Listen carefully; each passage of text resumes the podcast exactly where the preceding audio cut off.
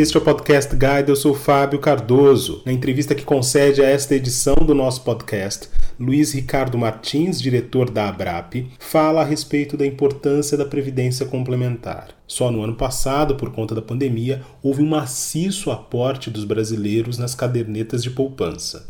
Será que isso significa investimento em previdência, investimento em longo prazo? Nosso convidado não apenas fala a respeito desse assunto, como também faz uma observação necessária. Previdência é coisa de jovem. O quanto antes você pensar nisso, melhor será a sua qualidade de vida. Luiz Ricardo Martins fala ao Podcast Guide logo a seguir. Luiz Ricardo Martins, é um prazer tê-lo aqui conosco no Podcast Guide. Muito obrigado pela sua participação. Prazer é todo nosso. Eu que agradeço o convite para a gente bater esse papo aqui. Muito obrigado. Luiz, há algumas semanas eh, você participou de um evento sobre eh, educação financeira e esse evento foi divulgado na Folha de São Paulo, era um seminário. Ali, entre outros dados, eh, se apresentou o seguinte: que no ano passado as famílias brasileiras ampliaram o nível de poupança. Esse tipo de informação, melhor dizendo, esse tipo de poupança, a gente pode esperar que tenha alguma repercussão especificamente no âmbito da previdência? Para falar um pouco disso, a gente tem que contar um pouco a história de sucesso desse segmento fechado de previdência complementar, que completa 43 anos, um sistema pagador, sólido, que nesse período da pandemia aqui deu um verdadeiro show de resiliência e de cumprimento irrestrito da sua atividade institucional, pagando aí 70 bilhões em benefícios para mais de 900 mil pessoas aposentadas e pensionistas. E acumulou, ao longo de toda essa sua história, é, é, mais de um trilhão de reais, que corresponde mais de 14% do PIB. E essa história de sucesso em que em que está contextualizado, a gente enfrenta um momento de grande desafio agora. Porque se por um lado a gente tem que manter essa história de sucesso, esse estoque todo que o sistema criou, por um outro, a, a, a gente tem o grande desafio de gerir o fluxo está vindo aí. Então, se por um lado nós estamos protegendo uma classe de trabalhadores que tinha um perfil de ficar 30 anos na mesma empresa, que tinha um perfil de querer estabilidade, o trabalhador queria seu décimo terceiro, segurança, longo prazo na relação laboral, é, é, com planos mais engessados. Agora nós temos o desafio de atingir, proteger, e esse é o foco proteger o maior número de pessoas, os jovens, o milênio, que pensa diferente, que precisa de um produto diferente e que nessa linha o sistema se reinventa para criar mecanismos e atrair, proteger, como eu disse, esse milênio. E, e nessa linha eu acho que a gente tem, é, nesse trabalho que a gente vem fazendo, um sistema muito profissionalizado, muito blindado, sistema hoje, é, é, para atuar no nosso segmento, tem que estar certificado, tem que estar capacitado. E nessa linha do aperfeiçoamento, tem também a de aperfeiçoamento de produtos. Então a gente cria um produto para esse jovem digital e, e, como é que a gente faz para protegê-lo? Que mecanismos que além dessa história de sucesso desse segmento, é como é que a gente vai sensibilizá-lo que ele precisa de uma proteção social? E aí já entrando na sua pergunta diretamente, nós tivemos é, ao longo desse trabalho de reinvenção, de modernização, de flexibilização janelas de oportunidade que a gente soube aproveitar, digo eu, muito bem. O segmento aproveitou, por exemplo, a janela de oportunidade da reforma da Previdência. O Brasil já muito discutia né, um, uma alteração no seu regime previdenciário, tivemos a aprovação da emenda constitucional número 103, foi profundo, incluímos a idade né, nas aposentadorias do regime geral e, e veja, nós tínhamos uma idade de 54 anos aposentadoria média, quer dizer, é, não se pratica isso em nenhum lugar do mundo. Então, em que parece ter sido uma reforma paramétrica, mas ela foi profunda, foi necessária e trouxe, aguçou, é, provocou, disseminou é, é, essa preocupação e a cultura previdenciária. Por quê? Porque houve um amplo trabalho de comunicação. Né? Então, você nos aeroportos precisa reformar a previdência, não vai ter dinheiro para pagar o aposentado, e é verdade, por esses números que eu me referi. E nessa linha, houve uma conscientização maior da população através dessas notícias, dessas informações, dessa comunicação direta uh, e eficiente, que precisava ser feita. E hoje, o jovem trabalhador, aquele que está na classe, ele sabe que tem que trabalhar mais tempo, sabe sabe que vai ter que contribuir mais para o regime geral e vai receber menos na aposentadoria. É, é, se ele está recebendo menos na aposentadoria, tem a notícia boa que ele vai viver mais. E a longevidade que está aí traz o ponto de interrogação: pô, como é que eu vou viver mais com menos, porque a reforma da Previdência vai me conduzir. Então, eu vou ter que fazer uma Previdência complementar para oferir uma renda que dê uma qualidade de vida digna no meu período da inatividade. E, por um outro lado, é a pandemia. É, é, se, por um lado, ela é muito grave, ela é muito aguda, ela, ela, mundialmente falando, nos últimos 100 anos nunca se viu nada tão preocupante, né? Por um outro lado, as pessoas, é, é, nesse momento em que as relações afetivas estão mais sensíveis, nesse momento em que nunca se falou tanto de morte, nunca se falou tanto de proteção, né? As pessoas estão pedindo colo, estão pedindo assistencialismo, estão pedindo solidariedade, e esses são requisitos, estão no nosso DNA. O segmento ele nasce desse assistencialismo, ele nasce desse mutualismo, o sistema da proteção social. Então, e, e aí, concomitantemente, a gente vem com os planos família, que eu acho que hoje é, é o grande viés de crescimento, junto com os fundos instituídos, com a Previdência Complementar do Servidor Público, mas é o grande viés de crescimento do nosso segmento, esses planos famílias eles estão aí para proteger esses familiares nesse período da pandemia, que, por um outro lado, por força desse medo, é, é, é, dessa preocupação, estão poupando. O Banco Central mostrou, esses são os números que eu trouxe no evento que você mencionou, né? o Banco Central trouxe que em é, abril e maio de 2020 nós, foram aportes para mais de 30 bilhões nas cadernetas de poupança, aportes líquidos, que nunca se viu isso desde 1994, quando se mede é, esses, essas estruturas. Então, é, quando a gente nota que fecha 2020 com aportes de mais de 660 bilhões líquidos em caderneta de poupança. A gente nota que, evidentemente, à luz de um planejamento tributário, um medo, né, tudo isso que envolve esse momento emocional das pessoas, elas estão poupando. Né? Mas elas estão poupando pelo medo. E a gente tem esse desafio também nessa linha de fazer o crescimento, é, o sistema crescer do lado do fluxo, transformar essa poupança do medo né, na poupança da esperança, na poupança previdenciária, na poupança fruto de um planejamento financeiro e previdenciário, né, é, fruto é, na verdade, de, um, de uma contínua educação previdenciária. Então, os números são esses mesmos e o desafio é esse: transformar isso que foi aportado é, esses valores expressivos nas cadernetas de poupança em 2020, que a gente sabe que tem esse viés do medo é, é, nessa poupança de longo prazo. Acho que é um pouco disso. Você falou na sua primeira resposta dos planos família e dessa conscientização a partir da comunicação. Como é que essa história da Previdência alcança os jovens? E aí eu estou falando especificamente no ensino fundamental, no ensino médio. Você acha que já existe esse entendimento junto a esses grupos? Ah, não. É, é, esse movimento é, ele vem sendo incrementado até em função da nossa Semana de Educação Financeira e Previdenciária, né, que a gente tem, a BRAP participa, inclusive, mas a gente sabe que a cultura previdenciária do brasileiro ele é muito baixa. E há necessidade de que essa matéria, esse tema, sejam inseridos aí é, é, nos bancos do, do, do, ensino fundamental, em especial, ensino básico até, né, é porque a gente sabe que previdência é coisa de jovem. Previdência, por mais que a gente fale, ah, vou me aposentar lá na frente, vou estar lá na frente. O jovem, quanto antes começar a pensar em previdência, é, é melhor vai ser a qualidade de vida dele, porque previdência complementar é renúncia de um consumo imediato, né, para gozo de um benefício futuro. Então,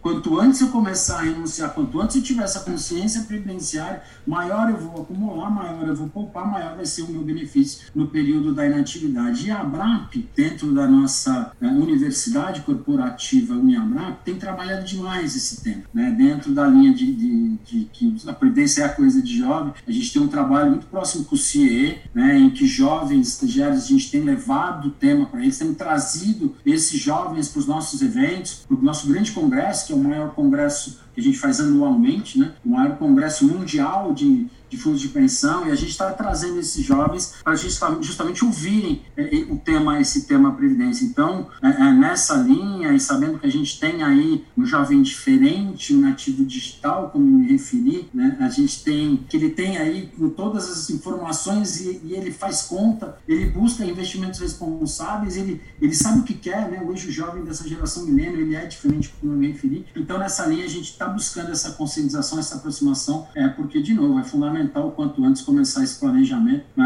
para ampliar o benefício dele lá na frente. Também esse jovem ou esse grupo que está chegando agora ao mercado de trabalho e enfim, se viu abalado também pela pandemia, ele também tem sofrido diversos estímulos para virar um day trader na bolsa. Isso tem se tornado não só uma coqueluche, mas um, uma ação bastante intensa né, junto a esse grupo. Qual a sua avaliação a esse respeito? Como que vocês Olha, têm percebido isso?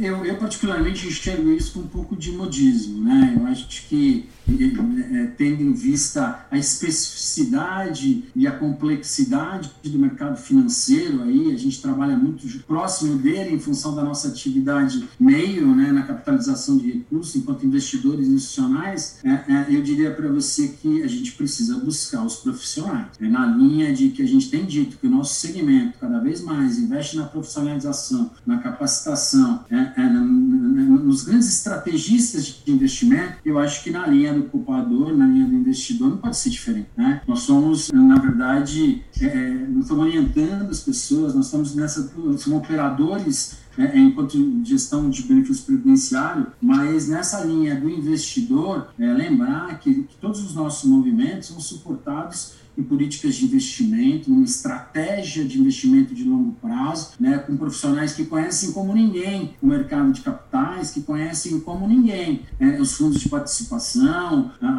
os segmentos aí dentro da variação da renda fixa, enfim, que conhecem o mercado financeiro. Então, eu acho que primeiro você precisa ter conhecimento, segundo sangue frio, porque a bolsa em especial, a oscilação que ela traz, você como investidor de pessoa física, e quando investidor de pessoa física, muitas das vezes nessa linha que você coloca no day trade, você pensa no curto prazo, e o nosso segmento é totalmente diferente. A estratégia de longuíssimo prazo, é, na busca, inclusive, de mais risco nesse momento da, da baixa taxa da, da queda da bruta, a bruta da taxa de juros. Mas, de todo modo, eu diria que eu, eu, eu recomendaria para que se busquem profissionais preparados, gestores, para atuar nesse mundo, é, porque ele, ele é complicado, né? A complexidade dele e o sangue frio que você tem que ter em alguns momentos para tomada de decisão exige um profissionalismo maior, na minha opinião. A questão da saúde importa nesse momento, quando a gente vai falar desse tipo de previdência, porque muitas pessoas imaginam que a reserva financeira deva também ser destinada para esses momentos de tensão, de crise. Como é que vocês é, entendem esse, esse tipo de demanda do público? Eu, eu diria que isso faz parte dentro do que a gente conversou na pergunta anterior, do planejamento.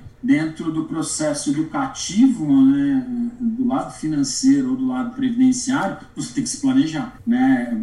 Você tem que, dentro da avaliação das suas contas, das suas necessidades, separar para aquelas aquelas contas ordinárias, né, aqueles boletos que não vão chegar, é fato, mas você tem que ter também um planejamento para reservar algo para o seu bem-estar no aspecto da saúde, algo para seu bem-estar no aspecto social previdenciário também. Então, se eu pudesse resumir isso, nós precisamos é, disseminar cultura previdenciária e, e mostrar para essas pessoas, para esse jovem, para esse trabalhador, dentro daquela possibilidade que ele tem, em termos de, a gente sabe tem uma dificuldade hoje aí, taxa de desemprego, hoje aí a taxa em termos de, de remuneração do trabalhador, mas o planejamento permite, e veja também, nós temos planos de previdência hoje que cabem no bolso de qualquer um. Né? Nós temos planos e, no mínimo de 50 reais de acumulação, e aí você começa com 50, depois você incrementa para justamente permitir, dentro desse planejamento, alternativas né, na diversificação daquela remuneração que o trabalhador recebe. Há uma informação que circula hoje sobre, de um lado, a alta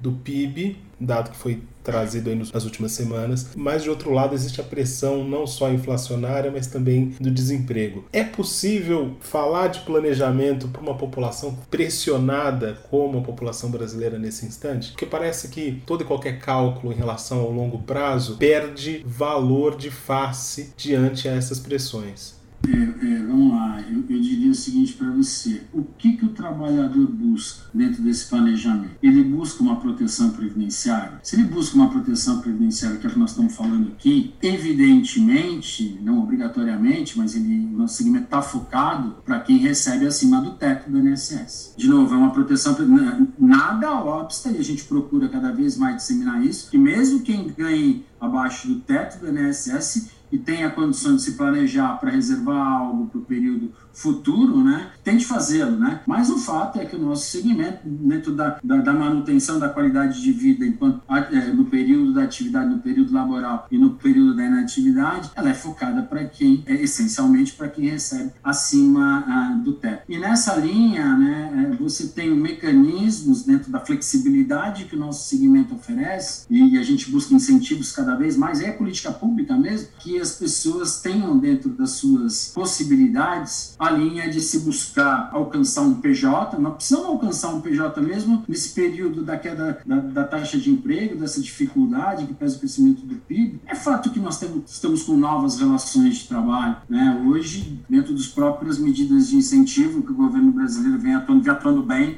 no auxílio emergencial, cadastrou quase 50, 60 milhões de pessoas, é, é, é, deu um fôlego na economia brasileira, deu certo, agora precisamos incrementar e essas medidas a gente nota estão sendo trazidas aí, em especial, conversas de perto que a gente tem tratado com o secretário Bruno Bianchi, tem feito um, um trabalho brilhante nesse sentido de, de dar sustentabilidade é, é, tanto na, na, questão previdenciária como na questão trabalhista. É, mas, de todo modo, a gente tem que ter produto para alcançar o PJ. Né? Hoje todo mundo é PJ de si mesmo. Né? Então, a gente tem que ter um produto que incentive o lucro presumido. Né? Eu sou PJ, sou um advogado, estou com uma pessoa jurídica, tenho a minha PJ, eu sou lucro presumido. Se eu sou lucro presumido, esse, essa minha PJ tem algum incentivo para fazer um aporte no plano de previdência? Não tem. Né? Então, precisamos criar. Então, nós precisamos criar políticas públicas, eu acho que esse é o ponto, em especial ante os efeitos da pandemia, né? Precisamos continuar pautando o governo brasileiro, que é isso que a sociedade civil faz, a BRAP faz isso e faz muito bem feito, né? na minha né, é, singela opinião, mas é pautar para que políticas públicas que incrementem a poupança de longo prazo, que incentive, e aí não é questão de emprego, que incentive a prestação de serviço, porque como ela vai se dar, se numa relação seletista, se numa relação de PJ, numa relação, essa mudança que nós estamos falando, até porque ano passado veio, retrasado, né, a reforma trabalhista, né, e, veio contemplando exatamente isso, esse novo perfil nas relações laborais, né. Então é criar mecanismos de incentivo para retomar dessa taxa de, de emprego. E eu acho que é uma questão de tempo também, porque o Brasil vem no, no processo de recuperação, é, tendo aí um aumento no, no, na vacinação, uma ampliação da imunização das pessoas que, que tragam aí um conforto, uma confiança maior né, e retome a economia como está sendo aí apontado eu acho que o Brasil vai retomar o caminho que vinha, vamos lembrar, né? O caminho que vinha é, é em 2019. No final do ano de 2019, o Brasil vinha com uma taxa de emprego e inovação, operação da economia, enfim, vinha só com notícias boas. Eu tenho certeza que, até pelo que o nosso segmento fez em 2020, né, o segmento fechado de previdência complementar, ele teve uma recuperação surpreendente. Se nós tínhamos em março de 2020 uma grande preocupação eu acho que o mercado acabou precificando mal, porque é verdade que foi apontado um déficit consolidado nosso, do nosso segmento, em março de 2020, de 50 bilhões. Mas o sistema, curto espaço de tempo, ele fecha 2020 com uma recuperação, olha, que surpreendente, fantástico. Nós fechamos com quase 10 bilhões de superávit, né, consolidado, né, de novo, pagando pontualmente, é, rentabilizando como se deve rentabilizar, já vínhamos discutindo já há algum tempo a queda da taxa dos juros e a necessidade de tomar mais risco, enfim, um sistema totalmente maduro, consolidado, profissional e com muita resiliência né, em um sistema que o seu arcabouço legal que acaba de, de é, completar 20 anos, né, a Lei 109, 108 do nosso segmento, né, é, mostra que uma lei intacta que traz uma sustentabilidade legal para regular, reger um sistema, esse sistema que também tem seu perfil de longo prazo, com todas essas qualidades e, e mais esse seu fortalecimento dessa resiliência, consegue aí fechar o ano números indicativos que nem a gente mesmo esperava, de tamanha surpresa com essa, essa recuperação fantástica que eu me referi. Agora, Luiz, que medidas têm sido tomadas para blindar os profissionais nesse ambiente? Bom, como eu te falei, Fábio, o sistema vem investindo muito nisso ao longo dos últimos anos. Hoje, trabalhar no nosso segmento, você tem que estar certificado, tem que estar capacitado. É, é, a gente vem aí investindo muito. Hoje, mais de 8 mil profissionais certificados. Você tem que ser habilitado pela Previc. E mais que isso, né, dentro do, da estrutura, sabemos nós as nossas próprias dores, interna corpus. A gente foi aprender na, na Ambima, no CONAR, a autorregulação. Eu acho que esse é um projeto que deu muito certo no nosso segmento. Hoje nós temos dois códigos o código de autorregulação do processo de investimento, do fluxo de processo de investimento e também de governança corporativa. Temos quase 70 entidades aderentes aos códigos, mais quase 20 entidades já certificadas, a Previc participando disso, reconhecendo a grande virtude dessa blindagem trazida para a autorregulação. E agora nós vamos estar trabalhando num código, agrupando um grupo, pessoas especialistas para a gente tratar de um novo código, que é o Código de Certificação e Capacitação. É, a ideia nossa é subir a régua mesmo. Eu acho que dentro desse dever fiduciário de cuidar de recursos de terceiro, segundo as boas práticas, segundo toda uma estrutura e, e a ética necessária, eu acho que isso vai agregar demais para a gente conseguir aí alcançar números ainda mais expressivos, além daqueles que a gente tem aí demonstrado, e de novo, pagando em dia. Então, acho que esse nível de de blindagem vai ajudar muito e tem nos ajudado demais dentro dessa visão de que o sistema hoje está totalmente profissionalizado. Luiz Ricardo, foi um prazer tê-lo aqui conosco no Podcast Guide. Muito obrigado pela sua entrevista. Fábio, eu que agradeço a oportunidade aí, mais uma vez, parabenizar a Guide por todo o trabalho, colocar toda a nossa BRAP, né? Essa, essa, essa entidade representativa aí que vem exercendo um papel fundamental com interlocução com os membros do governo brasileiro, que é parceira do, do Estado brasileiro nos aspectos macroeconômicos e nos aspectos sociais. É, é, a ideia é realmente continuar é, exercendo esse protagonismo, ajudar o Estado brasileiro, que eu acho que, que o sistema vem aí é, nessa parceria, dando, cumprindo irrestritamente a sua finalidade profissional. Obrigado mais uma vez, Eu agradeço. Um abraço. Esta foi mais uma edição do Podcast Guide. A nossa lista completa de entrevistas está disponível no Apple Podcasts, no Deezer, no Google Podcasts, no SoundCloud e no Spotify. E no aplicativo O Guia Financeiro, além dos nossos podcasts, você encontra muito mais conteúdo sobre o mundo da economia em diversos formatos.